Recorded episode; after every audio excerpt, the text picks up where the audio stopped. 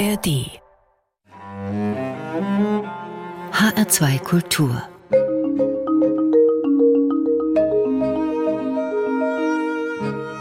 Doppelkopf zu Gast Ines Geipel, Schriftstellerin, Publizistin, Professorin für Verssprache an der Hochschule für Schauspielkunst Ernst Busch Berlin und frühere DDR-Leistungssportlerin. Herzlich willkommen. Vielen Dank, Frau Fütz, für die Einladung.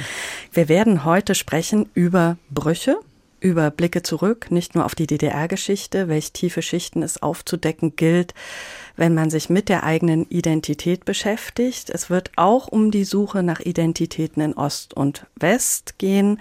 Zu Beginn aber ein Blick ins Hier und Jetzt. Gerade gehen viele Menschen gegen Rassismus, Antisemitismus auf die Straße und beziehen Position. Ines Geipel, wie schauen Sie darauf? Es ist wichtig und gut, dass das geschieht und dass es in dieser Vehemenz geschieht und dass so viele auf die Straßen gehen. Aber ich denke, es ist wahrscheinlich nur ein erster Schritt. Ja, also ähm, jetzt könnte Frankfurt, Köln, äh, Hamburg, in Jena, in Leipzig und in Dresden demonstrieren. Also wir brauchen das ganze Land dafür.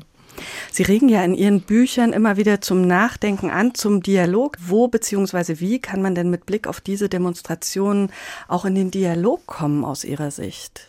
Naja, zunächst gibt es ja viel Dialog. Ja, also und auch das wird manchmal so ein bisschen wegerzählt. Auch in Rostock und in Greiz wird demonstriert, aber es bedeutet da natürlich was anderes. Ja, es braucht einen anderen Mut und deswegen brauchen die von Oma gegen rechts bis ja, also äh, alles, was da sich an Bürgersinn geformt hat in den letzten Jahren, ja vornehmlich seit 2015, die brauchen jetzt maximale Unterstützung. Da glaube ich, sind alle gefragt in diesem Land und äh, Bewegung ist genug und äh, jetzt braucht es, glaube ich, auch ein bisschen Strategie. Wie kann denn so eine Strategie aussehen? Ja, es gibt ja nun äh, gerade bei diesen großen Demonstrationen, die jetzt gerade stattfinden, auch Lieder. Also die Gewerkschaften sind stark und äh, viele andere und äh, ich glaube schon, äh, man muss sich besprechen, wie diese sehr, sehr hohen AfD-Zahlen im Osten noch äh, ein Stück drücken können, sodass äh, dieser ja nun seit Jahren im Raum stehende weiße Elefant eben kein weißer Elefant bleibt. Und dass wir vor allen Dingen eben aus dieser reinen Verhinderungspolitik auch rauskommen, ja, sondern äh, wichtig ist, glaube ich, dass uns klar ist, was wir wirklich haben, was dieses Land bietet, was die Demokratie bietet und äh, dass das eben nicht einfach nur Floskeln sind, sondern dass wir gerade aus dieser Erfahrung Diktatur ja wissen, was es bedeutet, wenn man nicht mehr offen sprechen kann, wenn man nicht mehr wählen kann und so weiter. Also wir haben ja als Ostdeutsche gute Gründe, das zu verteidigen, was nach 89 für uns möglich geworden ist. Und dass sich das so dreht, ist natürlich alarmierend. Aber nicht nur eine Aufgabe für den Osten, sondern auch für den Westen. Das ist genau der Punkt. Ich dächte, wir haben uns vielleicht diese 35 Jahre, das sind ja jetzt im Herbst 35 Jahre Mauerfall, äh, ja, vielleicht ein bisschen leichter vorgestellt, als sich dann gezeigt hat. Wir haben glaube ich, uns ein bisschen eingerichtet, auch in so halbierten Erzählungen. Also wir sind schnell wütend über irgendetwas und erzählen uns das, was wir miteinander auch geleistet haben, was ja eine echte Erfolgsgeschichte ist, wenn man bedenkt, in welchem Zustand diese DDR 89 war. Also das alles, was geleistet ist, schieben wir, ich weiß nicht wohin, und das finde ich sehr traurig. Ist da zu schnell aus Ihrer Sicht nach der Wiedervereinigung auch ein Haken an die DDR-Geschichte gemacht worden?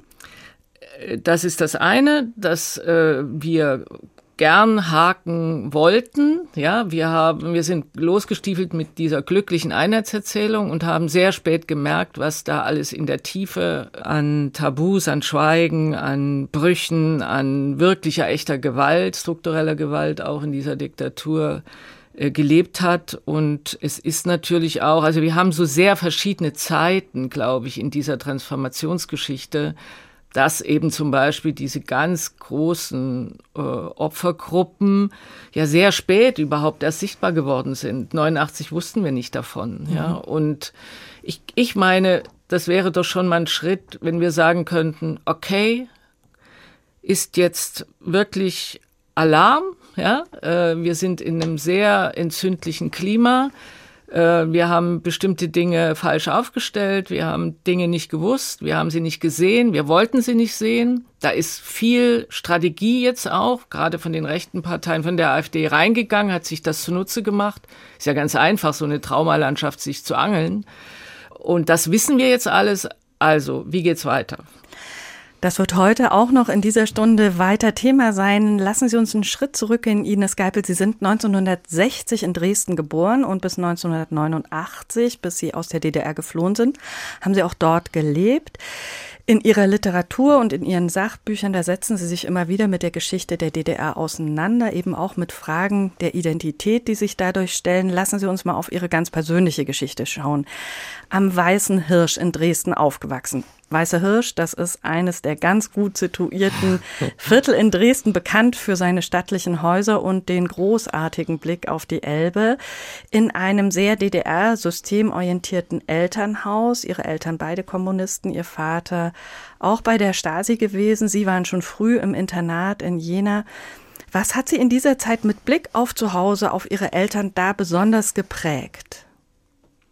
Na, zunächst ist es völlig richtig. Das ist natürlich eine Kindheit im Schönen. Ja? Also äh, wenig Te Technik, ähm, viel draußen in den Gärten, in diesen kleinen Wäldern, die Dresdner Heide ganz nah. Also eine schönere Kindheit kann es nicht geben.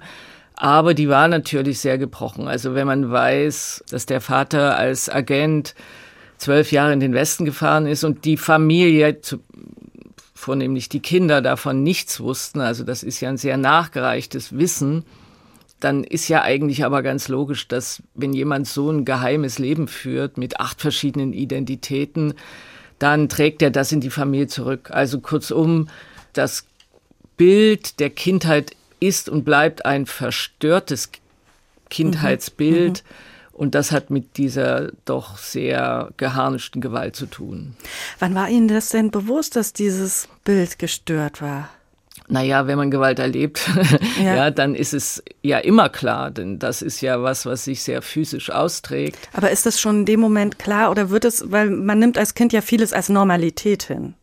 Naja, das war nicht, war in mhm. keinster Weise normal. Und äh, dass äh, Kommunismus für mich immer äh, was anderes bedeutet hat, also mir als Kind schon klar war, das kann nicht stimmen. Also das ist, hier ist ja nichts in, in der Ordnung. Ja, hier ist der Tag gefährdet und das Überleben gefährdet und ja nicht nur meins, sondern eben auch der Geschwister. Also das äh, war im Grunde die Basisstation und ähm, das trägt man auch mit. Also das braucht eine Weile, eben man, weil Sie fragen, wann war dir das mhm. klar? Ich so, deswegen bin ich ja jemand, der äh, dieses 89 und die Revolution äh, bis zu meinem Lebensende bejahen, und zwar massiv bejahen wird, weil es die Möglichkeit gegeben hat, mit diesem Datum, mit diesem 9. November 89 loszugehen und die eigene Geschichte zu klären. Und äh, das wäre mir ja nicht, ich frage mich manchmal, was ich geworden wäre, was ich gewesen wäre, wenn es diese DDR länger gegeben hätte. Ja. Lassen Sie uns nochmal auf diesen Punkt der Kindheit zurückblicken. Sie haben eine Ausbildung erhalten, die schon früh auch mit einer Spitzenförderung einhergegangen ist, als Leichtathletin, aber auch in Sachen Sprachen, also privilegiert könnte man sagen. Und Sie haben gesagt, Sie haben trotzdem diesen normalen Osten und was da auch nicht funktioniert hat, wahrgenommen. Wie haben Sie das wahrgenommen? Wenn ein Kind mit geharnischter Gewalt konfrontiert wird, wenn man einen Vater erlebt, der sich nicht im Griff hat, der äh, ja, eskaliert, äh, dann weiß das Kind äh, möglichst nichts wie weg. Es ging natürlich, es war der Versuch, sich in irgendeiner Form zu schützen. Es gab eine sehr schweigende nicht schützende Mutter in diesem ganzen Kontext. Also es ist ja ein Familienkarussell, ja, in dem man sich bewegt. Und ähm, das äh, ist ein eingedunkeltes, verdunkeltes Bild, was man mitnimmt und was einen auch sehr prägt. Also warum ich in meinen Büchern fast, ähm, ja, wie mit der Wünschelrute immer auf die Tabus zulaufe, hat genau damit zu tun, dass praktisch man ausgeliefert war, ich ausgeliefert war dieser Der Vater ist vier Wochen im Westen. Niemand weiß, dass er im Westen ist, kommt zurück und muss das ausagieren, weil er natürlich als Agent auch Ängste hatte und äh, ging ja darum, ob nicht der BND rauskriegt, wer da eigentlich regelmäßig und zwar über zwölf Jahre, das ist ja ein langer Zeitraum. Also es muss ja auch in seiner Psyche was gemacht haben und hat auch was gemacht. Also es ist ein Leben im Grunde mit viel Lügen, mit viel Verstellung, mit Eskalation und da muss man erstmal rauskrabbeln aus diesem Ganzen. Gibt's bei diesem Rauskrabbeln auch das Wort Vergebung, Verzeihen? Ähm, natürlich, ähm, zunächst glaube ich, geht es darum, dieses Hoffnungsprojekt Familie, eigene Herkunft wirklich und ernsthaft und in jeder Bedeutung zu beenden. Das ist, glaube ich, das Zentrale. Zu lernen, äh, dass es diese Vaterlosigkeit in deinem Leben oder diese Elternlosigkeit in deinem Leben gibt und dass das gleichzeitig nicht bedeutet, dass du ein bindungsloses Leben führst. Ja, also ich musste mir neue Modelle kreieren, ganz einfach. Es gibt keine Familie in meinem Leben. Das will man nicht. Äh, da wehrt sich alles dagegen. Aber das war ein harter Lernprozess. Und der Vater ist vor zehn Jahren gestorben.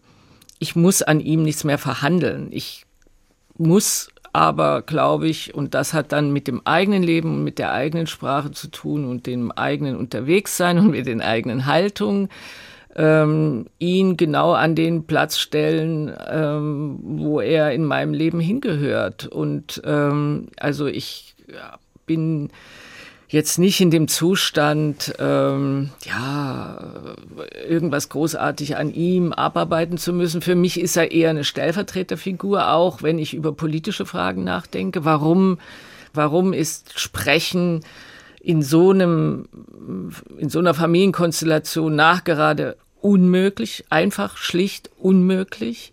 Ähm, und das ist auch nicht ein ehernes Gesetz. Es gibt Familien, wo das möglich ist. Also das genau zu modifizieren und auch zu differenzieren, ja, und nicht das eigene Modell jetzt sozusagen auf das Ganze zu drücken und trotzdem darauf zu bestehen, dass es auch eine Realität gewesen ist. Ich glaube, das ist das Schwierige, also sich selbst in ein gutes Verhältnis zu rücken. Und das ist in meinen Augen dann die, der Moment der Vergebung auch kann man sehr gut in einigen ihrer Bücher auch nachlesen. Ich will das Stichwort Stasi aufgreifen und ähm, Stasi-Unterlagen als nächstes mal genauer beleuchten, denn das sagt sich immer so leicht dahin. Jemand hat Einsicht in seine Stasi-Unterlagen genommen, wie Sie auch, aber nur wenige von uns wissen, wie sich das dann anfühlt, angefangen bei dem Ort, dem Raum, wo man diese Unterlagen bekommt, auf welche Sprache man dabei auch trifft und welche Einblicke einen dann auch erwarten. Deswegen meine Bitte an Sie, nehmen Sie uns doch mal mit in das erste Mal, als Sie Einblick in Ihre Stasi-Unterlagen bekommen haben. Wie war das für Sie? Mhm. Ich war nach Darmstadt geflohen und wir haben ja über den Nebel schon gesprochen oder das, die Tabus und mir war rausgeschmissen aus dem Sport, äh, die Uni gerade eben so beenden dürfen, aber nicht vermittelt. Also ich hätte, ich durfte nicht promovieren, ich, ich hätte keinen Job bekommen. Also kurzum, ich hatte das Gefühl, die, die Akte könnte mir etwas sagen darüber, was äh, wir gelebt oder ich gelebt, wie ich gelebt wurde zu mhm. DDR-Zeiten. Und die ist nicht besonders umfangreich, aber ähm, Trotzdem, da geht es vor allen Dingen um die Sportgeschichte. Also es gibt einen operativen, eine operative Personenkontrolle. Ich sollte nach äh, Olympia, Los Angeles äh, und dann eben durch die Stasi wiederum nicht. Und das zu lesen, wie man das gemacht hat, wie man eingefädelt hat, jemand, der eine Norm gelaufen ist, der berufen wurde für Olympia, Olympia und dann aber nicht durfte aus politischen Gründen dann auch rausgeflogen ist aus dem Sport. Also, was will ich sagen? Du liest diese Sprache, das ist ja eine reine Giftsprache, das ist ja eine Plastiksprache. Deswegen, ja, darauf wollte ich auch hinaus. Sie sind eine Frau, die heute mhm. mit Sprache auch nochmal in einer besonderen Art und Weise umgeht und dann diese Sprache. Ja, also es ist ja eine reine Verzweckungssprache. Es gibt ja nie einen Menschen, in diesen Akten. Es gibt ja immer nur Objekte, es gibt immer nur Organe, es gibt immer nur Operationsgebiete, Operationsfelder, operative Vorgänge. Alles wird zur Operation. Und mhm. wenn ich höre Operation, dann wird auch unter Anästhesie gearbeitet, ja. Dann wird auch geschnitten, dann wird auch ein Körper verletzt oder eben zerstört. Also ähm, das ist schon ein sehr, sehr vergifteter Sprachraum. Und äh, ich glaube, das sind so Punkte, mh, gerade für die, die damit zu tun hatten, das, also zu lesen, du hast eine Opferakte, ähm, das will man ja auch im Danach nicht. Man will ja gar kein Opfer sein. Wie sind Sie da rausgegangen das erste Mal? Also wie lange hat Sie das begleitet vielleicht auch? Also wir stellen uns das ja immer so vor, du gehst da rein, liest die Seiten durch, äh, du liest die Vorgänge, du liest äh, ja die Codewörter, die Codenamen, aber eigentlich verstehst du es gar nicht. Du verstehst den Vorgang gar nicht. Ja. Und dann gehst du da raus ich hatte so ein bisschen wackelige Knie, weil damit ist ja klar, dass es Vorgänge, also dass es Menschen gab, die dein Leben ja äh, beobachtet, beobachtet haben, begleitet haben, die sich die nicht eingeladen, eingeladen waren. Genau, die mhm. sich überlegt haben, wie du praktisch aus dem, was du ja gern gemacht hast, äh, ich habe den Sport gern gemacht, bis zu einem bestimmten Zeitpunkt rausfliegst, wie du nicht zu Olympia kommst und so weiter, wie Zeiten frisiert werden, dir gesagt wird, das und das bist du gar nicht gelaufen. Also das steht ja da alles drin. Und du liest das dann nach zwei, drei Jahren wieder oder du liest es nach acht Jahren wieder. Dann kommt, das hat ja auch mit dem Zustand der Stasi-Unterlagenbehörde zu tun, ich bin sehr früh gewesen, also 93, und dann habe ich nach acht Jahren und nach 15 genau, Jahren wieder, wieder nochmal Akten wird, ja. Ja, mhm. bekommen. Also das ist jetzt eine umfangreichere Akte, die sich aus anderen Aktenbeständen zusammensetzt. Also das ist so Work in Progress und das finde ich aber eigentlich auch gut, weil du gar nicht in der Lage bist zu verstehen, was steht hier und was sind das für Vorgänge und das hat sich so so schollenartig, ja, also wie ich habe so wie Tür für Tür für Tür, ich bin auch dran geblieben, weil ich habe gedacht, wenigstens an dem Punkt muss ich mich ernst nehmen. Ich wollte es wissen und das hing natürlich auch damit zu tun, äh, das hatte natürlich auch damit zu tun, dass dann die Akte des Vaters kam, die sehr, sehr umfangreich war, wo ich wiederum, also der Vater hatte über mich berichtet und über andere aus der Familie berichtet und so weiter. Also es, es baut sich so auf oder es baut sich so an, dieses, dieses Gegenwissen. Es ist ja ein mhm. Wissen gegen dich, gegen dein Leben und äh, es hat mich nochmal mehr bestätigt, äh, dass es richtig war, 89 zu sagen, Schluss aus Ende, du verlässt diesen Operationsraum. Ja. Und glücklicherweise kam dann die Wende. Also das war nicht absehbar in dem Moment, als sie geflohen sind über Ungarn nach Darmstadt. Wenn das Verdrängte wiederkehrt, ostdeutsche und westdeutsche Identitätssuche, so war ein Abend in Frankfurt beschrieben, überschrieben. Was ist denn aus Ihrer Sicht das Verdrängte in Ost und West, was wiederkehrt? Ich glaube, das sind natürlich, und das hat mit der Geschichte zu tun, ähm, doch sehr verschiedene Dinge. Ähm, wir haben uns in ein paar Legenden oder Erzählungen auch ganz gut eingerichtet und dass wir so ein äh, so schlechte Stimmung miteinander haben, Ost und West, äh, glaube ich, gehört auch ein bisschen dazu, dass wir so ein Spaltungssyndrom auch pflegen. Ja? Ähm, weil ich glaube, wenn dieses Spaltungssyndrom uns aufrechterhält, dann können wir wenigstens nicht aus der Kurve fliegen. Also da kann niemand exkludiert werden. Ja, also äh, das ist jetzt ein bisschen über Eck gedacht, aber ich glaube, da ist was dran. Und äh, wenn Sie fragen, was ist verdrängt, äh, alleine wenn man sich das Ostdeutschland und die Nacharbeit von zwei Diktaturgeschichten, ich nivelliere da nichts, sondern sage, die haben sich verzahnt und das hat mit der speziellen Ostgeschichte zu tun, dass, und das ist eine Kernfrage, der Holocaust bis heute nicht aufgearbeitet ist. Und daran hat sich und drauf hat sich sozusagen diese sehr instrumentelle Geschichtsbild ähm, äh, der Kommunisten gelegt und dann würde man sagen, im Hinblick auf Ostdeutschland sind es im Grunde zwei große, ja, ideologische Vergemeinschaftsprojekte, die auf diesem Teil des Landes immer noch liegen. Und was den Westen angeht, glaube ich, äh, da gibt es eine andere Zeit, andere Dynamiken. Da gibt es in den 70er Jahren dann nach 68 die therapeutisierte Gesellschaft und so weiter.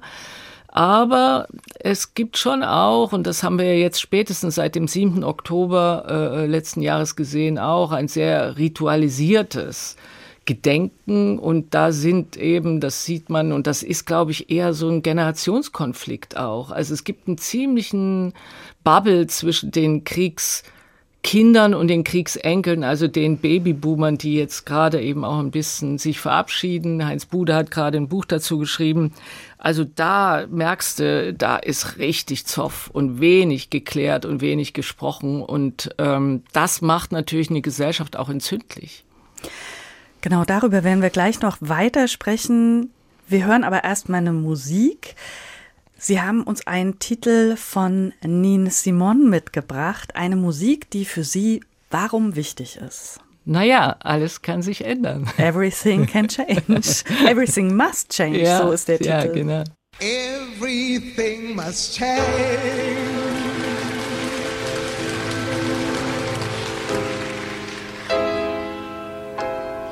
Nothing remains the same.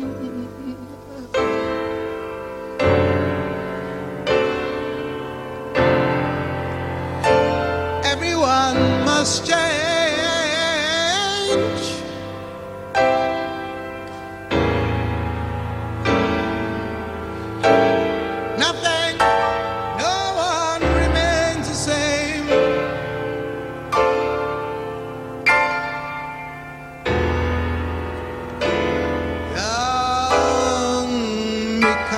your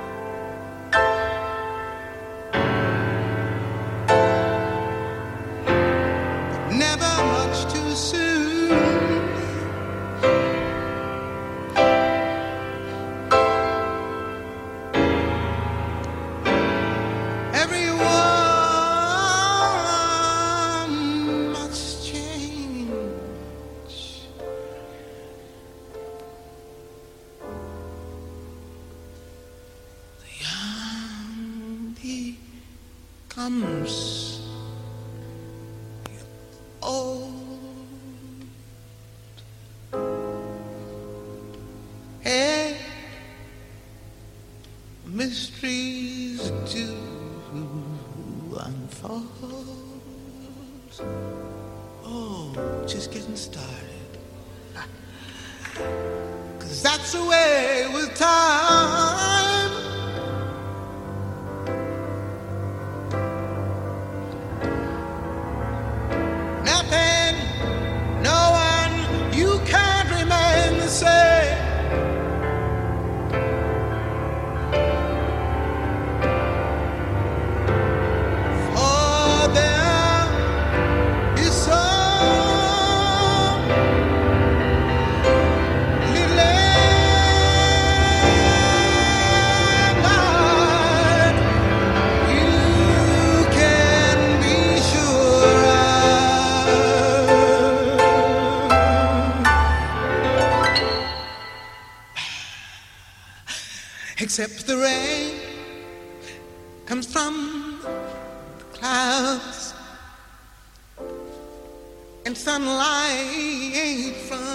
Sky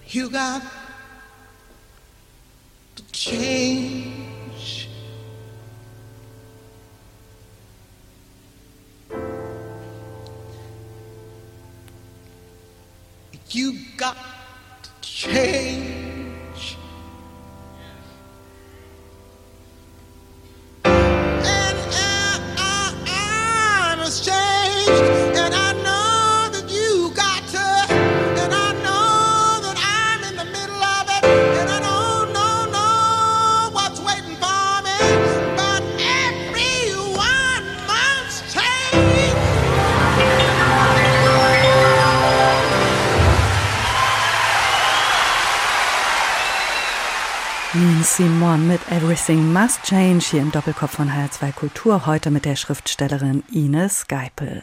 Und unser Gespräch übrigens, das gibt es auch als Podcast in der ARD Audiothek. Alles muss sich ändern, so war der Titel des eben gehörten Songs. Wir haben eben auch vor allem über ihre persönliche Familiengeschichte gesprochen, um mal bei dem eben gehörten Titel zu bleiben. Sie versuchen mit ihrer Literatur was zu verändern. Ganz umfassend haben sie sich da auseinandergesetzt, beispielsweise in ihrem Buch Umkämpfte Zone, Mein Bruder, der Osten und der Hass. Schon am Titel und am Untertitel erkennt man, hier wird Geschichte und Familiengeschichte verschränkt. Was hat sich denn für Sie dadurch verändert beim Schreiben durch diese intensive Auseinandersetzung mit der eigenen Geschichte?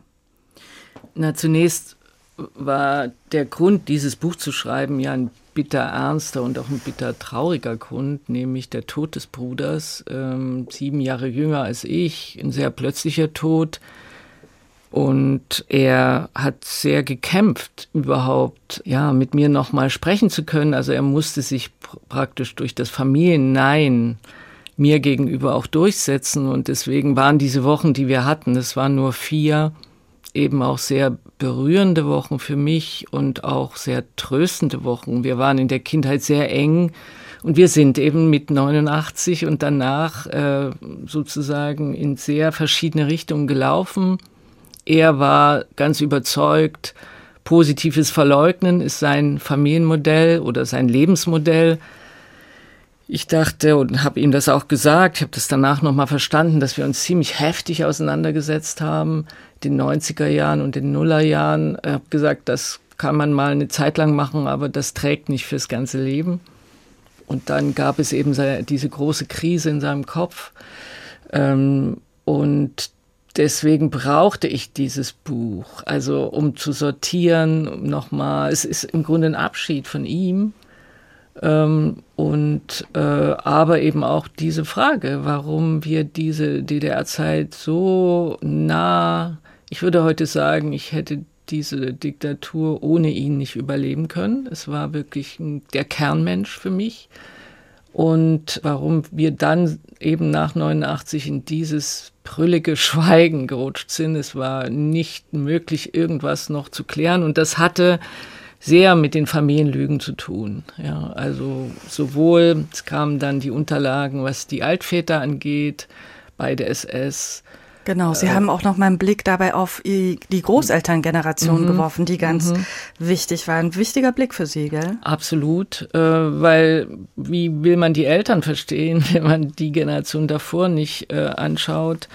Und ja, das ist natürlich jetzt viel Stoff, aber in der mütterlichen Linie ist es Riga. Und wenn ich Riga sage, glaube ich, äh, äh, ist schon viel im Raum, ein europäisches Schlachthaus und das alles wegzublenden, wegzutun. Und ähm, ich dächte schon, das war dann im Grunde beim Schreiben auch ein bisschen der Punkt äh, aus der Erfahrung mit ja, Publikum im Osten, dass mir klar ist, dass diese sehr, also diese doppelt belasteten Familien, ja, Nationalsozialismus und DDR, es eben aber auch am schwersten haben mit dem Sprechen, ja, also und mir geht es ja nicht darum, um irgendwas Vorwürfliches, sondern die Bücher sind ja Versuche, die Hand zu reichen. Also das ist ja ein zentrales Motiv in dem Buch, ja, der Bruder und der rechte Arm, die Lähmung, die Krankheit und ähm, die Schwester, die sitzen bleibt und fragt und äh, ein bisschen auch,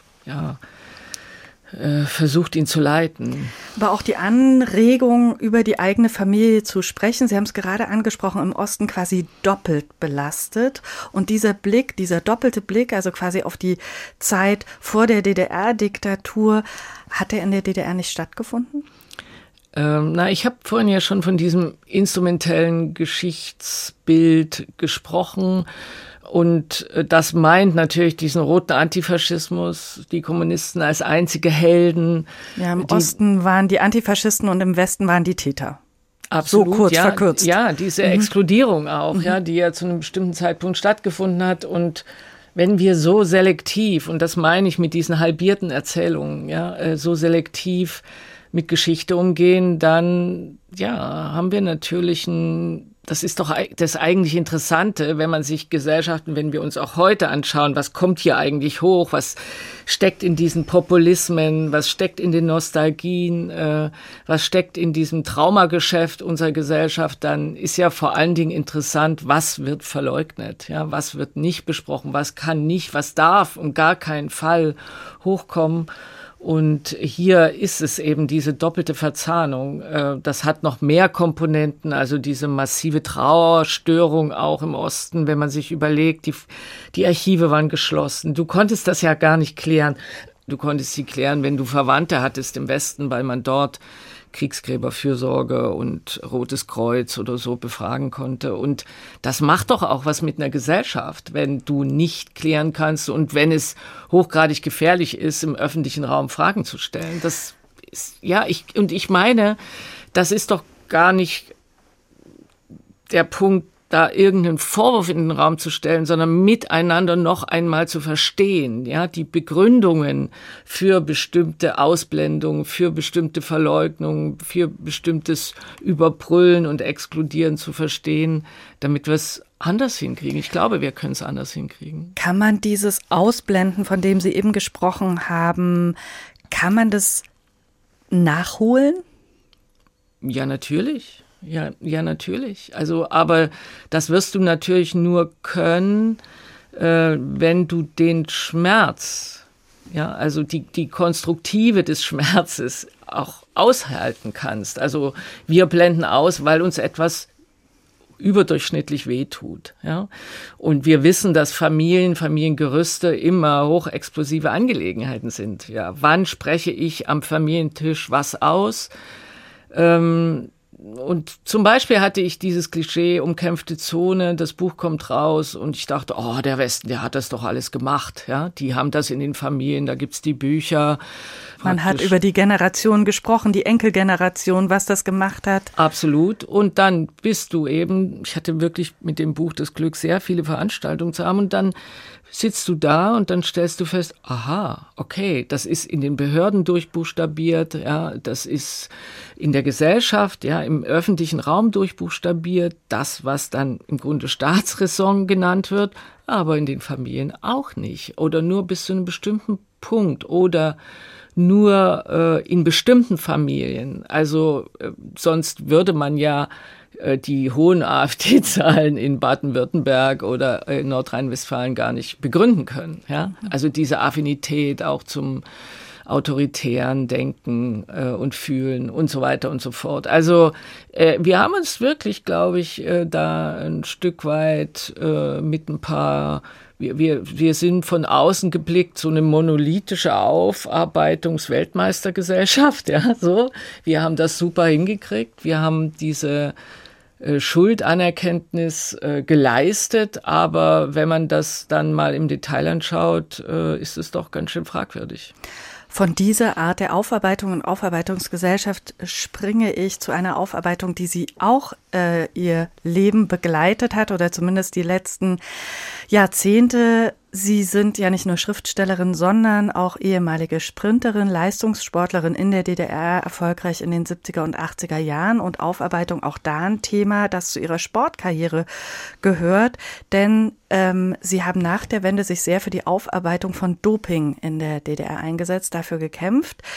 Dafür standen und stehen sie auch immer wieder in der Kritik. Was hätten Sie sich denn in Bezug auf diese Aufarbeitung gewünscht, wenn Sie auf diese vielen Jahre jetzt zurückschauen? Schauen, wo Sie sich mit dieser Thematik auseinandersetzen.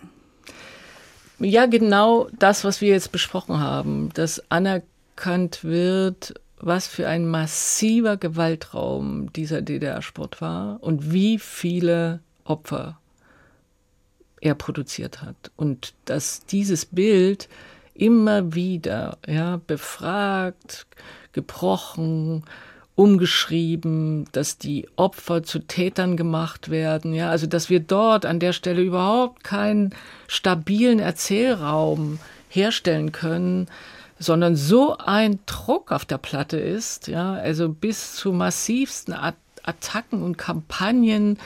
Und das ist natürlich ähm, auch etwas, also in dieser Revanche-Politik, in der aktuellen, ja, in diesem Versuch, äh, ja, diese, diese DDR im Grunde ein bisschen so zur äh, zur Weihnachtsmannpolitik zu machen. Ja? Also es wird ja äh, Jahr für Jahr niedlicher. Äh, ja, rutschen eben diese sehr, sehr vielen Opfergeschichten völlig aus der Gesellschaft. Ich meine, die UKG, also der Verbund der Opfervereine, äh, der ehemaligen DDR. Sie zählen über drei Millionen äh, Opfer, Unrechtsopfer. Und wir wissen noch nicht mal, ob die DDR ein Unrechtsstaat war oder nicht. Ja, selbst diese Begriffe äh, werden so bekämpft. Und was sollen denn junge Generationen? Wir haben jetzt schon drei Generationen ohne Diktaturerfahrung im Osten. Was sollen die denn an stabilen Boden, an Faktenwissen? Wie können wir ihre Leben stabilisieren, wenn wir Älteren nicht geregelt kriegen? Ja, was war die denn? nun diese komische DDR? Das ja. wäre ja genau der Austausch, den Sie vorhin auch angesprochen haben, zu sagen, auch jetzt mit der Generation, mit der jungen Generation ins Gespräch zu kommen und zu sagen, was war denn das für ein Staat? Ist es das, was Sie sich wünschen? Oder Ach. was, wie ging es uns in dieser Zeit? Ja, wir, wir haben doch, unser Bild ist doch, ja, also da kommt immer noch was dazu, aber wir haben ja eine Haltung, wir haben ja auch eine emotionale Beziehung zu diesem 20. Jahrhundert. Aber wir müssen schon daran denken, dass es jetzt, wir jetzt Generationen in dieser Gesellschaft haben, die auch wählen gehen. Und das ist natürlich eine Frage äh, in Ostdeutschland. Die äh, bei der letzten Bundestagswahlen waren es eben genau diese drei Generationen ohne Diktaturerfahrung, die diese AfD in der Massivität ermöglicht hat. Also diese Affinität zum Recht Rechtsautoritären in den, in den jüngeren Generationen, das müsste uns doch alarmieren. Und dort, glaube ich, geht es vor allen Dingen um Beteiligung. Ja, es ist doch nicht so, dass die Jungen nicht von Geschichte wissen wollen. Das ist doch Blödsinn. Die sind so wach, die würden alles wissen wollen. Aber wo holen sie ihr Wissen ab? ja, in, in, in, in dieser TikTok-Generation ähm, und wie werden im Internet, ja, also diese Putinisierung im Internet, gerade im Hinblick auf die Jungen, das sind doch alles Fragen, die eben jetzt in diesem Jahr sehr, sehr einspielen ins politische Konto. Ines Geipel, wir machen hier eine Zäsur, eine Zäsur mit Musik und hören Gladys Knight and the Pips. Sie dürfen uns gern sagen, warum diese amerikanischen Gospel-Sängerinnen und Sänger Sie so begeistern. Naja, weil sie so viel Kraft haben und so. Also das Lied handelt ja davon, dass jemand äh, irgendwo hingegangen ist, weiß ich jetzt gar nicht, und er geht zurück. Ja, Midnight Train äh, to Georgia und äh, zwar äh, deshalb, weil er es nicht hingekriegt hat. Das ist ja eigentlich ein ganz trauriges Lied. Er hat es nicht I don't take it wird da, glaube ich, gesungen. Also er hat es nicht gegriffen, sein Leben, und er hatte sich was anderes vorgestellt. Und die singt das mit einer Wonne und auch das Publikum kennt jedes Wort und singt mit. Ich, es macht mir, wenn ich irgendwie trübe bin, muss ich dieses Lied hören. Let's ride.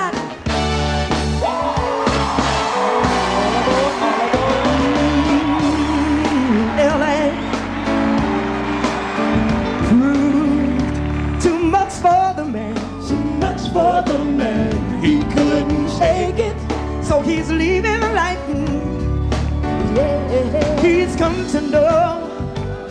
Ooh, said he's going. Said he's going back to find. Come on, Pips. Going back to find. Ooh, what's left of his world? The world he left behind.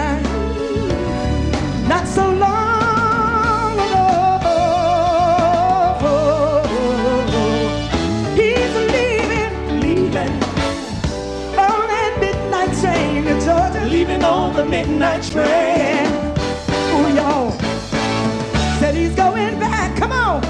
Going back to find. To a simpler place and time. He takes that ride. Oh, yes, he's gonna be right by his side. I'll be with him. I know you will. Ooh, on that midnight train to Georgia. Leaving on the midnight train to Here we go. Ooh, I'm gonna live in his world.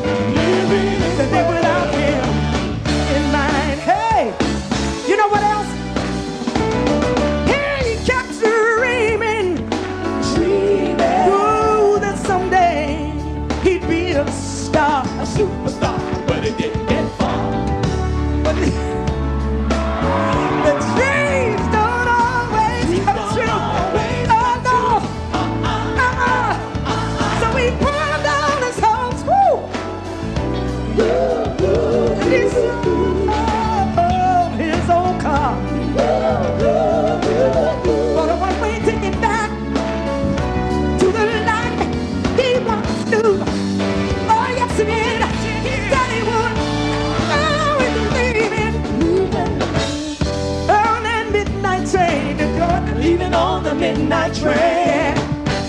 Y'all. Said he's going back to mine. Going back to mine. Similar place and time. He takes that right. Guess who's gonna be right by his side? I'm gonna be with him. I know you will. On that midnight train. Leaving on the midnight train Georgia. I'm gonna live in this world.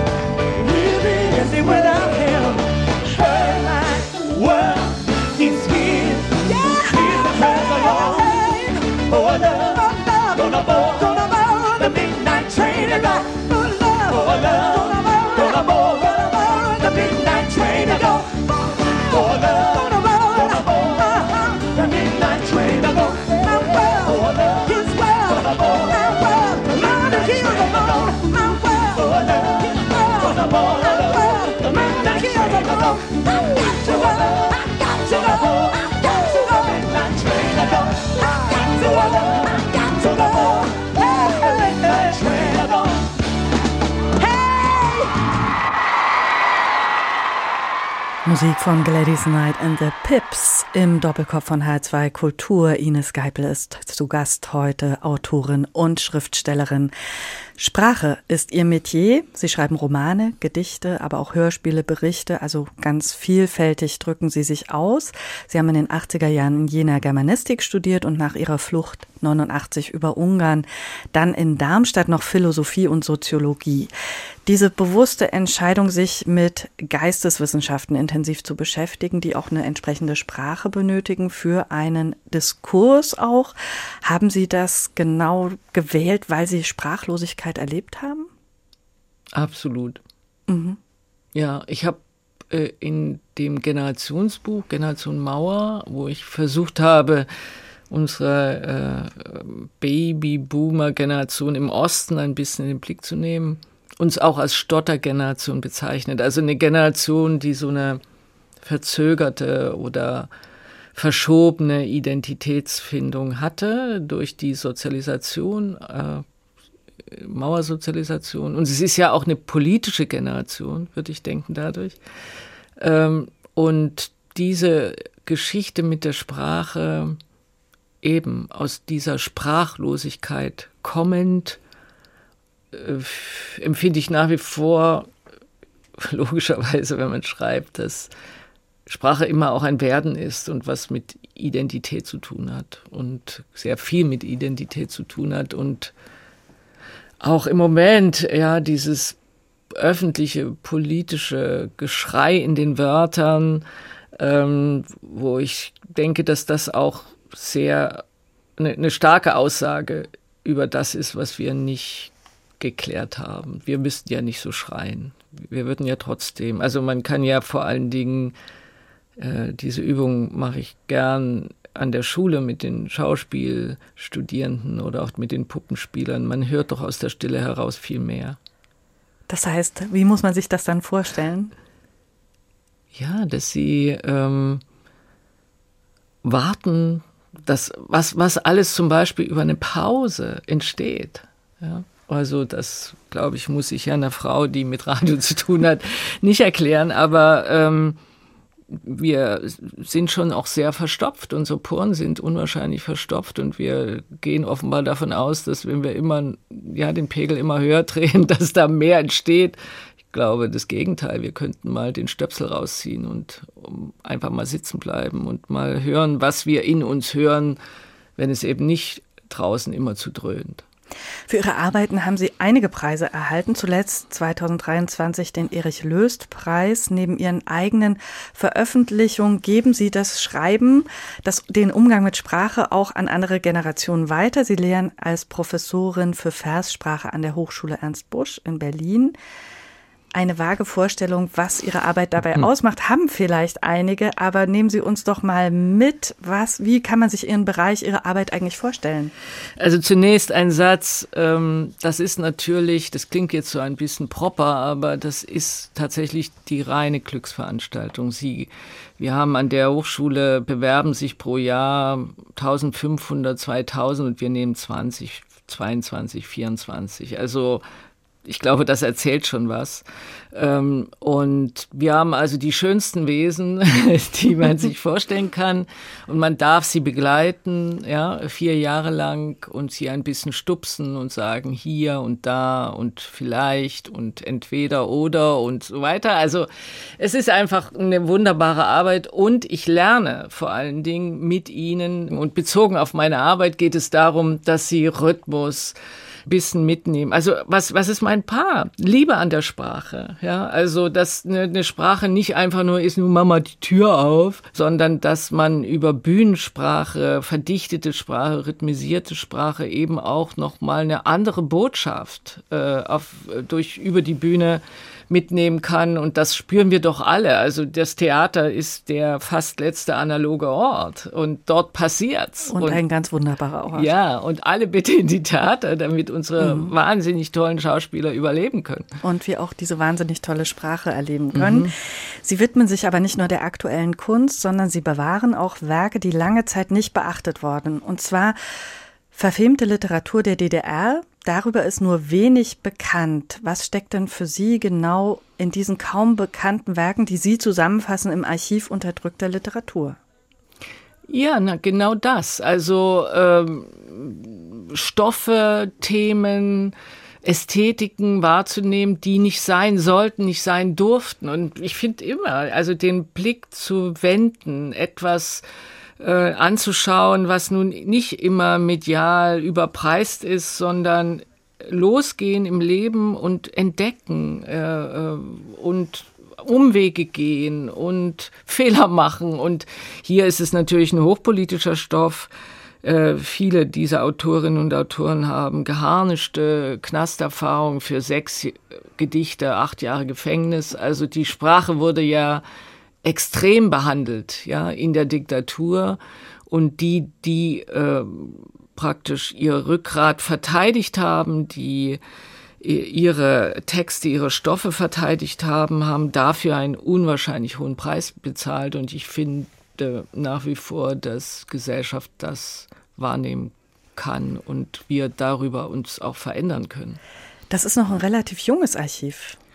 Ja, also wir haben das Archiv begonnen vor 25 Jahren. Also Sie gemeinsam mit dem Schriftsteller Joachim Walter. Ja, leider ist Joachim äh, gestorben, aber es ist auch ein Projekt Work in Progress. Also es ist nicht, ich habe jetzt in diesem Jahr wieder noch eine Autorin, Franziska Großer, aufnehmen können. Also das Archiv wächst nach wie vor. Es wird jetzt eine Website gebaut. Wir haben, das Archiv liegt in der Stiftung zur Aufarbeitung in Berlin. Man kann das Material einsehen. Wir haben ja eine verschwiegene Bibliothek, zehn Bände rausgegeben. Es gibt einen Analyseband, der wird jetzt im Februar äh, in der zweiten Auflage und in Erweiterung erscheinen. Also darum, äh, baut sich noch etwas und ich hoffe natürlich mal wieder auf die Jungen, dass sie das entdecken und wahrnehmen und die DDR, weil das sind ja Originale, es sind nicht Klischees über die DDR, sondern es äh, wir haben Texte, die real in der Diktatur geschrieben wurden und wo sich Schicksal und Text sehr verzahnen auch und äh, wo man im Grunde sehr viel erfahren kann, wie eine Diktatur funktioniert hat. Ans Ende unseres Gesprächs möchte ich ein Zitat stellen, das der Autor Durst Grünbein in seiner Laudatio auf sie bei der Erich-Löst-Preisverleihung verwendet hat. Die Vergangenheit lässt sich nicht reparieren. Ein Satz von dem Maler, Bildhauer und Jazzmusiker A.R. Penck. Würden Sie diesem Satz was hinzufügen, erweitern oder so stehen lassen für sich? Zunächst äh, ist er vollkommen richtig sehe ich auch so. Ähm, das ist auch bitter, oft. Und ähm, ich glaube, es geht auch ein bisschen darum, es geht um diese Arbeit, es geht nicht ohne Aufarbeitung, aber dass man weiß, dass das auch immer defizitär ist. Wir glauben, das ist so eine Treppe, die nach oben geht. Also Aufarbeitung kann auch bei, wieder bei minus null, also was wir schon mal klar hatten, kann auch wieder verrutschen.